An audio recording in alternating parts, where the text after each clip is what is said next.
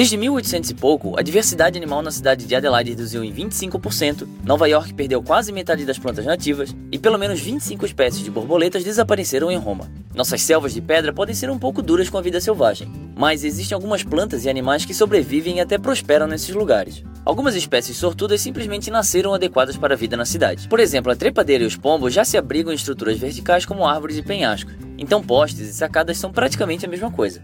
Já os guaxinins aproveitam para comer tudo o que aparece pela frente, de batatas chips a baratas, resultando em uma população 10 vezes mais densa do que em seu habitat florestal. Uma flexibilidade natural também ajuda os animais a lidarem com o estresse da vida metropolitana. Coiotes que tentam a vida na cidade grande preferem caçar à noite, para evitar encontrar seres humanos por aí. Mas a maioria das espécies não conseguem adotar um estilo de vida urbano com tanta facilidade. Porém, ao longo de várias gerações, a adaptação genética pode ajudar nesse processo. Os camundongos de pata branca de Nova York são um ótimo exemplo. Um sequenciamento genético sugere que eles possuem até 30 diferenças significativas dos seus primos da zona rural.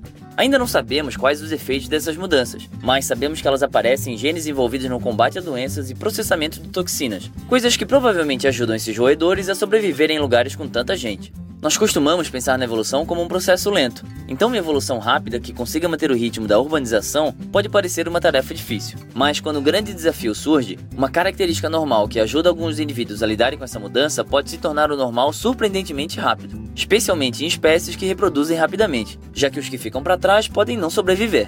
Por exemplo, após fábricas despejarem milhares de toneladas de ascarel no rio Hudson em meados do século XX, levou apenas seis décadas para que 99% dos peixes locais desenvolvesse uma mutação protetora que bloqueia a toxina de entrar em suas células.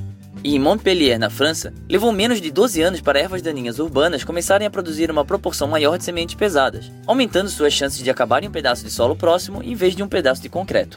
À medida que populações rurais e urbanas divergem genética e geograficamente, existe ainda a chance de que algumas espécies possam até se dividir em duas. Isso não quer dizer que as cidades favorecem a biodiversidade, e nem que são zonas prejudiciais também. Elas são mais como um laboratório, mesmo sem querer, onde os limites da vida selvagem são testados e provados.